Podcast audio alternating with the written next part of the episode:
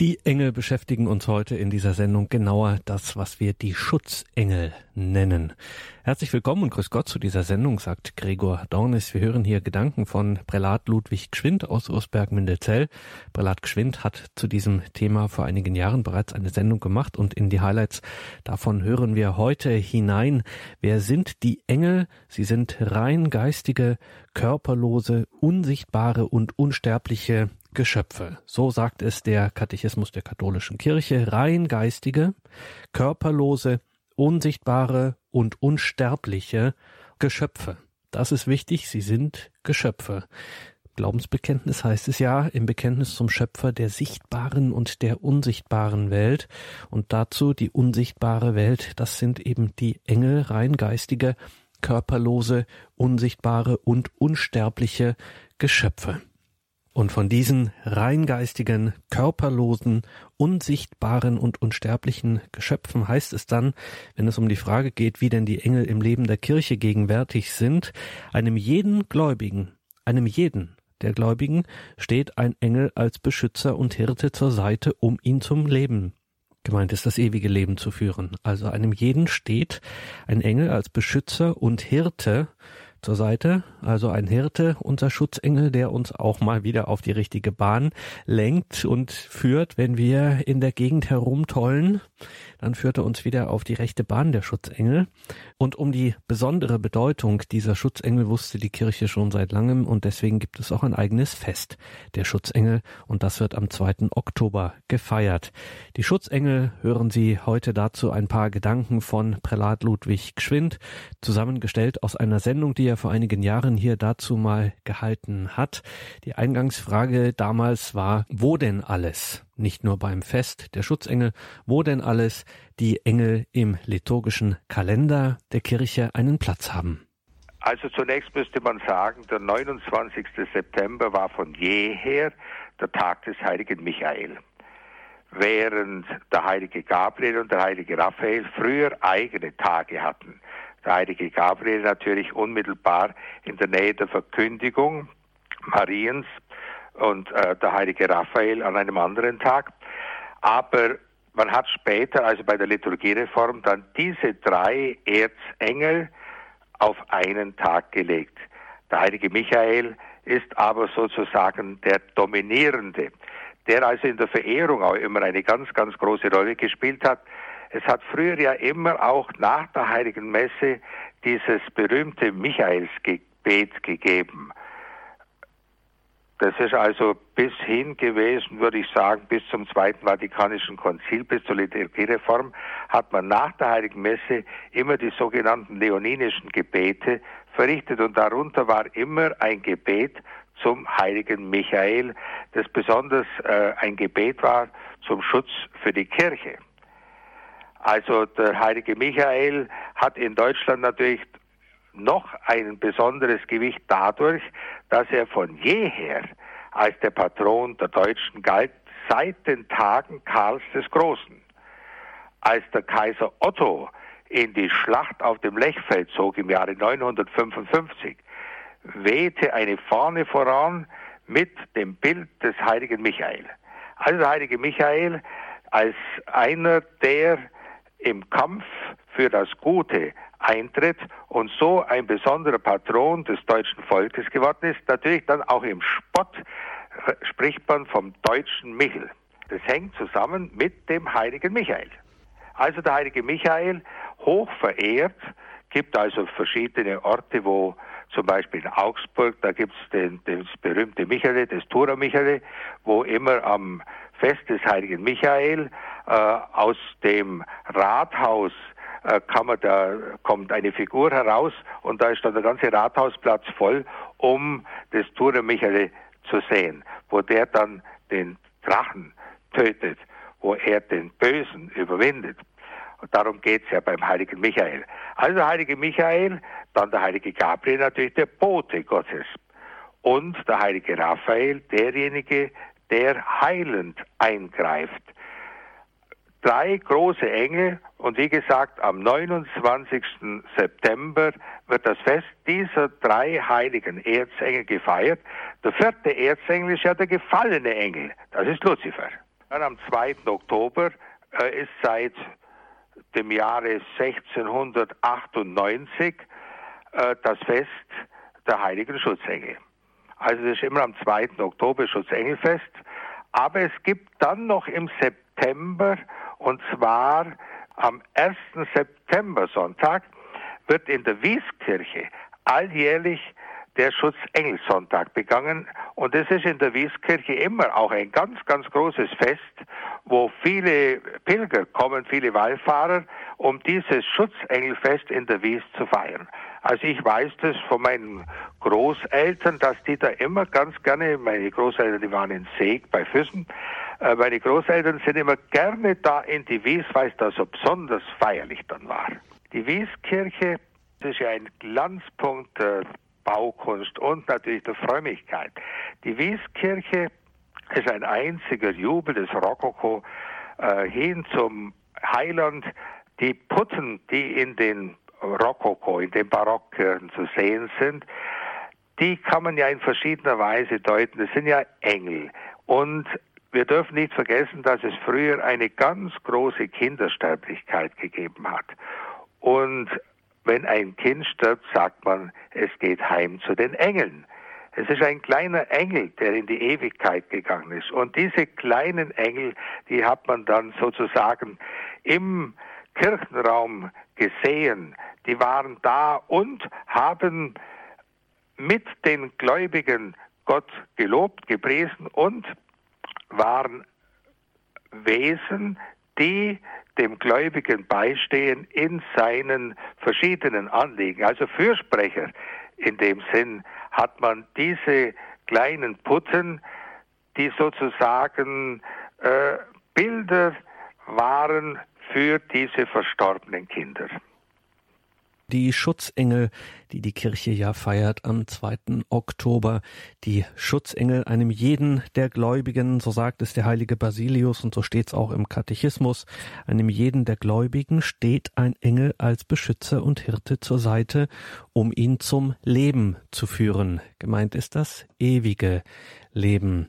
Diese rein geistigen, körperlosen, unsichtbaren und unsterblichen Geschöpfe, die auch mit Verstand und Willen begabte personale Wesen sind, so sagt es der Katechismus, von denen gibt es für jeden Gläubigen einen Engel, der besondererweise zur Seite steht, Beschützer zum einen, aber eben auch Hirte, der uns auf die rechte Bahn führt, damit wir das ewige Leben erlangen, wie das Christen auch formulieren. Und heute hören wir in dieser Sendung dazu Gedanken von Prälat Ludwig Gschwind. Die Engel sind natürlich äh, Geistwesen, von Gott geschaffen, von Gott gerufen, Helfer auf dem Weg zum Himmel. Die treten nicht in Konkurrenz zu Gott in keiner Weise. Sie sind sozusagen äh, Helfer, dass wir Gott immer mehr lieben, immer mehr erkennen, so wie es zum Beispiel in einem Gebet, das Papst Johannes Paul II. als Kind schon gebetet hat und das er später in seiner Autobiografie dann auch wieder weitergibt. Ein Gebet, das uns vielleicht nicht so vertraut ist. Engel Gottes, mein Beschützer, erleuchte, beschütze, regiere und leite mich. Es geht also immerhin zu Gott. Also Gott wird in keiner Weise verdunkelt. Sie sind, sie sind ja sozusagen Helfer Gottes. Es gibt also in der Heiligen Schrift 350 Stellen, wo von den Engeln die Rede ist. Und es geht natürlich schon an, äh, als Adam und Eva aus dem Paradies vertrieben werden. Da werden Engel als Wächter vor die Tore des Paradieses gestellt. Und dann erleben wir die Engel bei Abraham. Denken Sie nur an die tragische, äh, tragische Geschichte mit der Hagar. Abraham und Sarah bekommen keine Kinder. Das war eine große Last. Gott hat dem Abraham verheißen, dass er ihn zu einem großen Volk machen wird. Deine Nachkommen werden zahlreich sein, wie die Sterne am Himmel und wie der Sand am Ufer des Meeres. Und dieser Abraham, er ist betagt und hat immer noch kein Kind.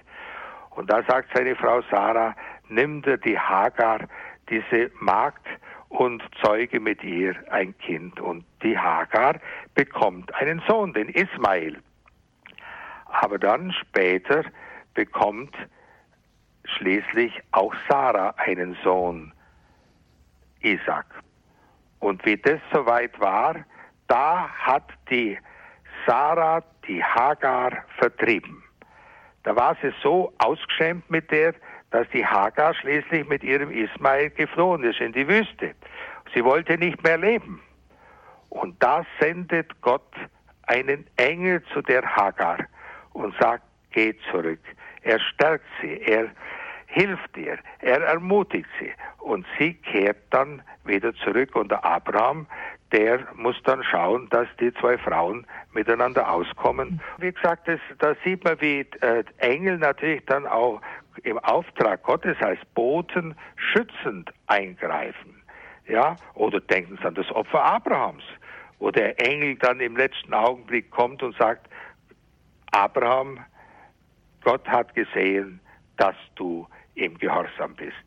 Jetzt leg dein, leg dein Messer weg und dann finden sie da dieses, äh, finden sie ein Opfertier, das sie dann schlachten und Gott darbringen. Wo Isaac Gott zum Opfer dargebracht werden sollte und der Abraham einfach im völligen Vertrauen auf Gott das tun würde und im letzten Augenblick wird er zurückgerissen. Also auch da ein Engel, der eingreift. Ein Engel, der dem Abraham sozusagen das Messer aus der Hand nimmt. Und so finden wir Engel immer wieder, oder denken Sie an die Himmelsleiter, wo Jakob auf der Flucht ist vor seinem Bruder Esau, wo er den Segen des Erstgeborenen sozusagen sich unter den Nagel gerissen hat, obwohl natürlich der Esau vorher seinem Bruder Jakob äh, diesen Segen, das Erstgeburtsrecht schon verkauft hat für das Linsengericht ja, oder dann wie der Engel, wie der Engel sich dem Jakob in den Weg stellt, als er den Jabok überquert, als er heimkehrt in seine Heimat mit seinen Frauen, mit seinen Kindern und er dem Esau dann begegnen wird. Und da stellt sich ihn, ihm ein Engel in den Weg und ein Ringen die ganze Nacht hindurch. Und am Ende, da sagt der Engel, lass mich los. Und der Jakob sagt, ich lass dich los, aber zuerst musst du mich noch segnen. Bei Radio Horeb dreht sich heute alles um die Engel, genauer um die Schutzengel, die Beschützer und Hirten, die, so die Kirche, einem jeden der Gläubigen einer zur Seite gestellt ist, eben zum Schutz und zur Leitung, dass er uns behüte, wirklich in diesem wörtlichen Hirtensinn, dass er uns behütet, dass er uns auf die rechte Bahn führt, wenn wir da mal ausscheren. Auch dafür ist der Schutzengel da, dass er uns alle Zeit auf rechter Bahn führt, damit wir möglichst zu jeder Zeit gewappnet sind und eben unserem Herrn auch gegenübertreten, nicht von ihm lassen. In der Bibel natürlich ganz herausragend die drei großen Erzengelnamen Michael, Raphael und Gabriel. Auch dazu werden wir hier noch ein bisschen was hören in dieser Sendung, in der wir einige Gedanken von Prälat Ludwig Gschwind zusammengestellt haben, die er vor einigen Jahren hier bei uns gehalten hat. Also Engel haben auch Namen und auch das hat damals eine Rolle gespielt. Hören Sie weiter Prälat Ludwig Gschwind. Im Buch Daniel, da werden die Engel mit Namen genannt. Aber ansonsten sind sie einfach Engel. Die Engel zum Beispiel, die Cherubim, die Seraphim, die, die Engel, die zum Beispiel auf der Bundeslade dargestellt werden. Die Bundeslade wird ja auch beschützt von zwei Engeln, die dort angebracht sind. Ja, die zwei Cherubim, die man dort auf der Bundeslade angebracht hat, sozusagen, um das Ganze zu beschützen und zu bewachen wo die zehn Gebote enthalten sind und der Stab des Aaron und der Krug mit dem Manna in der Bundeslade, dem Allerheiligsten der Juden. Der Engel Gabriel, der gesandt wird zu Maria.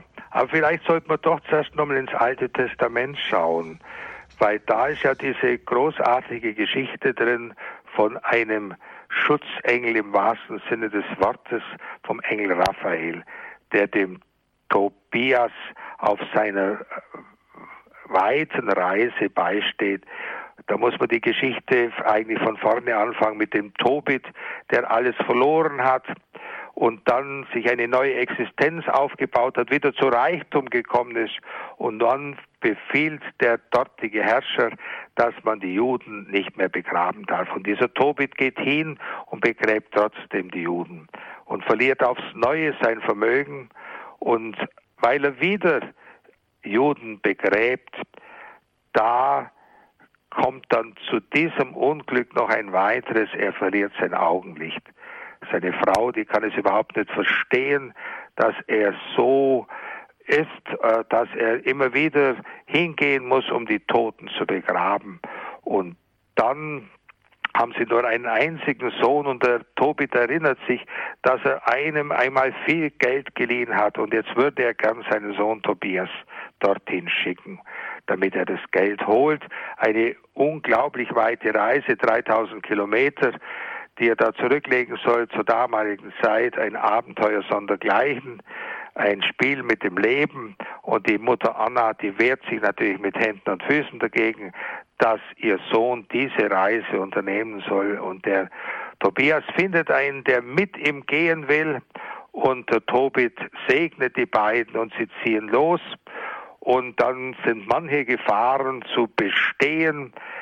Ein Fisch zum Beispiel, der, äh, den sie im Tigris dort, dem sie begegnen und den dann der Begleiter hilft zu, rauszutun und den haben sie dann geschlachtet und haben Verschiedenes mitgenommen und dann kam die nächste Gefahr, als der äh, Tobias die äh, Sarah kennenlernt und sich in sie verliebt, aber diese Sarah, die hat schon äh, eine Reihe von Verlobungen hinter sich und die Verlobten sind jedes Mal gestorben. Und der Begleiter, er bringt es fertig, dass auch diese Gefahr überwunden wird und schließlich geht der Begleiter hin und holt das Geld, bringt es zurück und glücklich und zufrieden kehren sie alle zurück und da wird dem Tobit das Augenlicht wieder geschenkt und da will der Tobit diesem Begleiter die Hälfte des Vermögens schenken. Und da sagt er, nein, du brauchst mir nichts schenken, Gott hat mich geschickt. Ich bin Raphael, einer vom Throne Gottes, und Gott hat gesehen, was du Gutes getan hast, dass du die Toten begraben hast. Das ist ein Werk der Barmherzigkeit und du sollst dafür belohnt werden. Also eine Geschichte mit einem Happy End und äh, es ist natürlich eine großartige Geschichte auch des Schutzengels. Dieser Raphael, der Engel, der auch Heilung bringt, dem Tobit in seinem, der in seiner Blindheit war. Er löst dann die, das Augenlicht wieder, er kann wieder sehen. Also dieser Raphael ist einer, der vom Throne Gottes kommt. Gott hat ihn gesandt zum Schutze des Sohnes Tobias und zur Heilung für den Kreisen Tobit. Eines der schönsten Bücher im Alten Testament. Heilige Raphael gibt ja wunderbare Darstellungen, wo Raphael mit dem äh, Tobias da unterwegs ist. Auch sehr moderne. Äh, gerade auch moderne Künstler haben sich häufig auch mit Engeln auseinandergesetzt.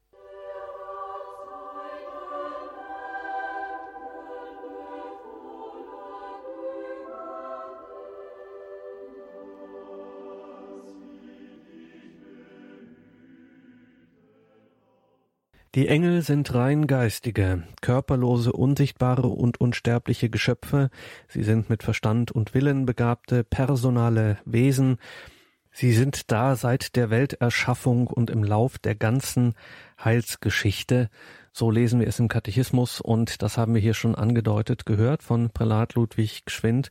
Schon im Alten Testament spielen die Engel eine herausragende Rolle. Schauen wir dazu in den Katechismus, der bestätigt das auch nochmal ausdrücklich.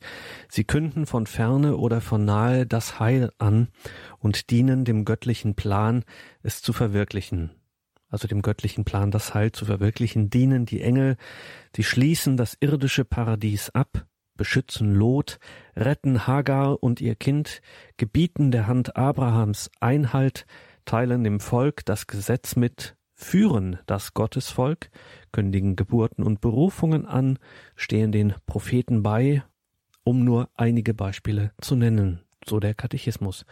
Und schließlich, damit kommen wir ins Neue Testament, erscheint der Engel Gabriel, um die Geburt des Vorläufers, also Johannes des Täufers, und die Geburt Jesu selbst anzukündigen. Und im Neuen Testament, im Leben Jesu spielen eben auch die Engel eine gehörige Rolle von der Menschwerdung bis zur Himmelfahrt, so der Katechismus, ist das Leben des fleischgewordenen Wortes von der Anbetung und dem Dienst der Engel umgeben. Und was wir da so alles finden, dazu wieder Gedanken von Prälat Ludwig Gschwind. Immer wieder erleben wir ja in den Evangelien, wie Engel bei Jesus sind. Zum Beispiel Denken Sie an die Versuchungsgeschichte, da heißt dann am Ende, und Engel dienten ihm. Ja, nachdem er den äh, Satan abgewiesen hat, nach der dreimaligen Versuchung, da heißt dann, und Engel dienten ihm. Und so erleben wir Engel dann ganz besonders äh, am Ölberg, wo Jesus im innersten Ringen um das, was vor ihm liegt, zum himmlischen Vater betet und wo er bittet, Vater, lass diesen Kelch an mir vorübergehen. Und dann heißt, und dann kam ein Engel und stärkte ihn. Und dann die Engel am Grab, die den Frauen sagen, dass er auferstanden ist. Und die Engel, die dann den Aposteln bei der Himmelfahrt Jesus sagen, was steht er da und schaut empor? Ja, er wird wiederkommen. Ja, also so erleben wir die Engel natürlich in der Heiligen Schrift immer und immer wieder. Sie, von ihnen ist die Rede. Und äh, wenn Sie an Petrus denken, der im Gefängnis sitzt und ein Engel kommt und befreit ihn. Das war eine Zusammenstellung von einigen Gedanken von Prälat Ludwig Gschwind zu den Engeln, genauer den Schutzengeln. Die Engel, um die es uns heute ging, die rein geistigen körperlosen, unsichtbaren und unsterblichen Geschöpfe. Sie sind mit Verstand und Willen begabte, personale Wesen. Die Kirche vereint sich mit den Engeln, um Gott anzubeten. Sie sind die Engel im Heilsratschluss Gottes von Anfang an an vorderster Stelle mit dabei durch das Alte Testament, durch das Neue Testament, von der Ankündigung der Geburt über den Lobpreis der Engel, bei der Geburt Christi das Gloria, das Beschützen im Kindesalter, das Dienen in der Wüste, das Stärken in der Todesangst. Und schließlich, so sagt der Katechismus, werden die Engel natürlich bei der Wiederkunft Christi ihn begleiten. Und diese Engel sind uns also zur Seite gestellt zu unserem Heil aus dem Heilsratschluss Gottes heraus und deswegen gerade an einem Tag wie heute, am 2. Oktober, deswegen der besondere Hinweis, wenden Sie sich alle Zeit an Ihren Schutzengel. Sie haben einen alles Gute und gottesreichen Segen, wünscht Ihr Gregor Dornis.